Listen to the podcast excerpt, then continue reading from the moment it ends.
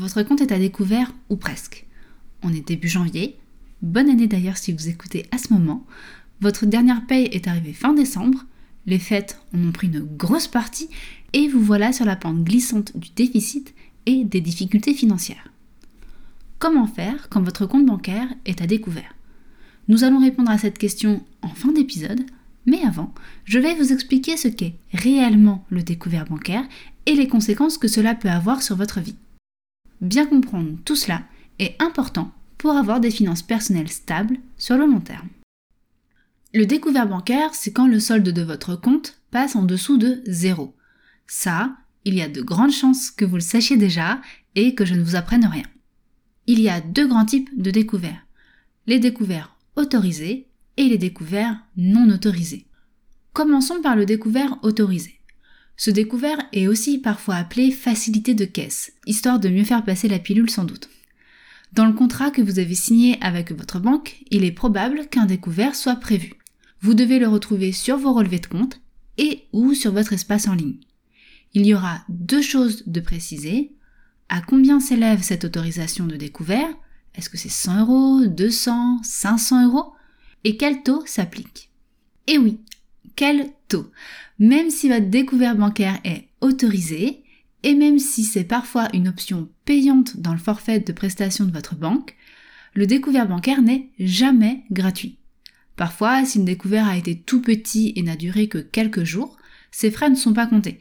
Mais ça, ça reste à la discrétion des banques et ce n'est pas toujours le cas. Passons au découvert non autorisé. Dès que votre compte passe en dessous de zéro, vous êtes, entre très gros guillemets, dans l'illégalité bancaire. Vous n'aviez pas le droit de passer en dessous. Votre banque ne vous avait pas donné cette autorisation. On est dans la même situation si votre autorisation de découvert bancaire est dépassée. Par exemple, pour un découvert autorisé à 200 euros, à partir de 200 euros et 1 centime, vous êtes en découvert non autorisé. Notez qu'il n'existe pas un droit de découvert inaliénable. Si vous avez une opération qui se présente à la banque et que cela vous mène en découvert non autorisé, sachez que la banque a tout à fait la possibilité de refuser cette opération.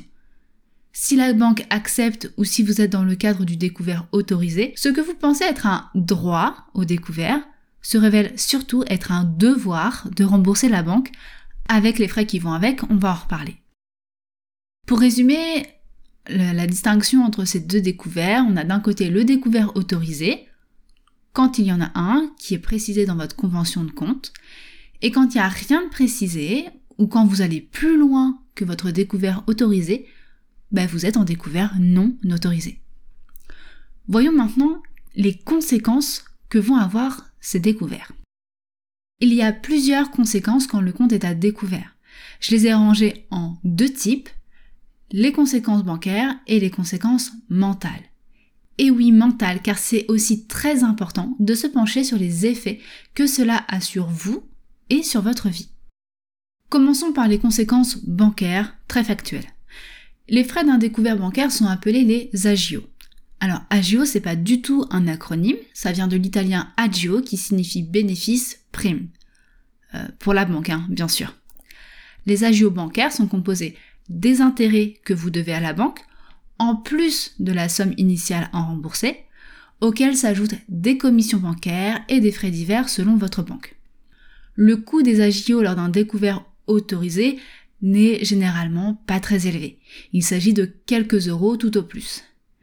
Et comme je vous le disais plus tôt, quand ces frais sont très faibles, ils ne sont pas toujours prélevés par votre banque. Vous pourriez alors être tenté, comme je l'ai fait pendant longtemps et c'était une erreur, d'en profiter. Mais ce n'est pas du tout une bonne pratique pour des finances personnelles saines. Lorsque vous n'avez pas de découvert autorisé ou lorsque vous l'avez dépassé, la banque dédie un vrai humain, pour une fois, pour vous accorder ou non l'autorisation de dépenser cet argent. Les frais, qui sont appelés les frais de commission d'intervention ou les frais de forçage, ils portent vraiment bien leur nom, sont beaucoup plus élevés, le maximum légal étant de 8 euros par opération et de 80 euros par mois. Bien évidemment, les banques mettent le plus souvent le max de frais qu'elles peuvent et cela peut rapidement faire un trou dans le budget. Sans compter que ces frais sont prélevés, que l'opération soit accordée ou non. C'est-à-dire que si vous avez une opération, je je sais pas moi, l'électricité qui se présente, qu'il y a une personne de la banque qui dit bah non, en fait, on refuse que cette opération elle passe, bah vous aurez quand même les frais de forçage qui seront prélevés. Cette personne, elle peut aussi décider de bloquer votre carte de crédit, de demander la destruction de vos chéquiers, et tout ça, ça s'accompagne de lettres recommandées que vous payez également. Donc vous pouvez plus payer vos créanciers, euh, comme je viens de vous dire l'électricité, euh, le téléphone, le loyer, etc. Donc vous vous accumulez des dettes à ce moment-là.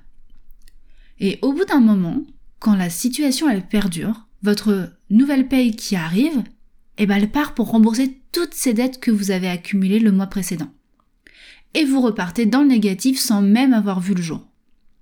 Quand la situation elle s'aggrave, la banque peut décider de fermer votre compte, de vous inscrire au FICP, qui est le fichier des incidents de remboursement des crédits aux particuliers, parce que oui, le découvert bancaire est un crédit, un peu particulier, mais c'est un crédit que vous devez à la banque. Et la banque peut aussi vous inscrire au FCC, au fichier central des chèques, selon votre cas. Vous aviez le rêve d'acheter votre maison? Après tout cela, aucune banque ne voudra vous faire un prêt, même si vous gagnez euh, par exemple 3000 euros par mois. Ou alors, on va vous prêter une petite somme à des taux très hauts qui va vous permettre d'acheter au mieux une petite bicoque en ruine dans un village perdu. Autant vous dire, très loin de votre rêve initial. Rien que de dire tout ça, je sais pas vous, mais moi j'ai les épaules noueuses et la gorge serrée. Combien de personnes se retrouvent un caddie plein de nourriture avec la peur d'avoir une carte bloquée? Et quand la carte elle est effectivement bloquée, combien sont tentés de faire un chèque en bois qui aura pour conséquence d'aggraver leur situation? Les conséquences mentales sont extrêmement importantes. Stress, insomnie, dépression, sentiment de pauvreté alors qu'on gagne parfois un bon voire très bon salaire, sentiment d'exclusion sociale quand on n'arrive plus à joindre les deux bouts et qu'on ne peut plus aller en sortie avec des amis, ou quand on y va quand même, mais avec des frissons au moment de payer. Avouez que la soirée elle était pas si bonne que ça. Ne négligez pas toutes ces conséquences mentales. Si vos découverts sont encore peu fréquents, si vous flirtez avec la limite de votre découvert autorisé sous prétexte qu'il est autorisé, pensez à tous les ennuis que cela pourrait vous créer si la situation vous échappait. C'est pour ça que je vous disais plutôt que vivre sur votre découvert autorisé, ce n'est pas du tout une bonne pratique. Vous êtes le personnage principal de votre vie, et votre bien-être doit passer avant tout. Si vous avez l'impression que vous devez travailler toujours plus, que chaque nouvelle promotion n'est jamais suffisante, il est urgent de revoir votre relation à l'argent et ou à la consommation. Que pouvez-vous faire? Quelles solutions existent pour couvrir votre découvert? Vous pourriez tenté de faire un emprunt pour combler votre découvert. C'est tout à fait normal, toutes les pubs pour les organismes de crédit à la consommation vous poussent à faire ça, mais je vous arrête tout de suite, ce n'est pas du tout la solution. Les taux sont bien trop ahurissants et cela ne ferait que remplacer une dette par une autre. Voici ce que vous pouvez faire. Essayez plutôt d'étaler votre dette avec votre banque. Montrez que vous êtes de bonne foi et que vous allez faire des efforts pour les mois à venir. Construisez votre budget pour les prochains mois afin d'éviter les mauvaises surprises prévisibles comme par exemple un contrôle technique ou une taxe à payer. Vous avez d'ailleurs un fichier Excel disponible gratuitement quand vous vous inscrivez à ma newsletter. Le lien est disponible dans la description de cet épisode. Faites-vous aider aussi dans la gestion de vos finances personnelles si vous n'avez jamais appris à le faire. D'après une étude de Panorabank euh, de 2021, 19% des personnes ont été à découvert tous les mois et 46% des personnes ont été à découvert au moins une fois. Est-ce que vous vous rendez compte? 46%, soit près de 1 Français sur deux qui a été à découvert au moins une fois en 2021. Et la moitié de ces personnes a dépassé le plafond autorisé. Vous n'êtes pas tout seul. Il n'y a aucune honte à ne pas savoir gérer son budget.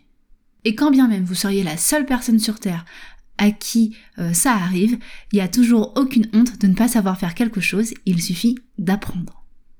Si vous pensez être un acheteur compulsif ou une acheteuse compulsive, ce que je vous conseille de faire, c'est de mettre 60 ou 70 euros par mois dans une séance de psy.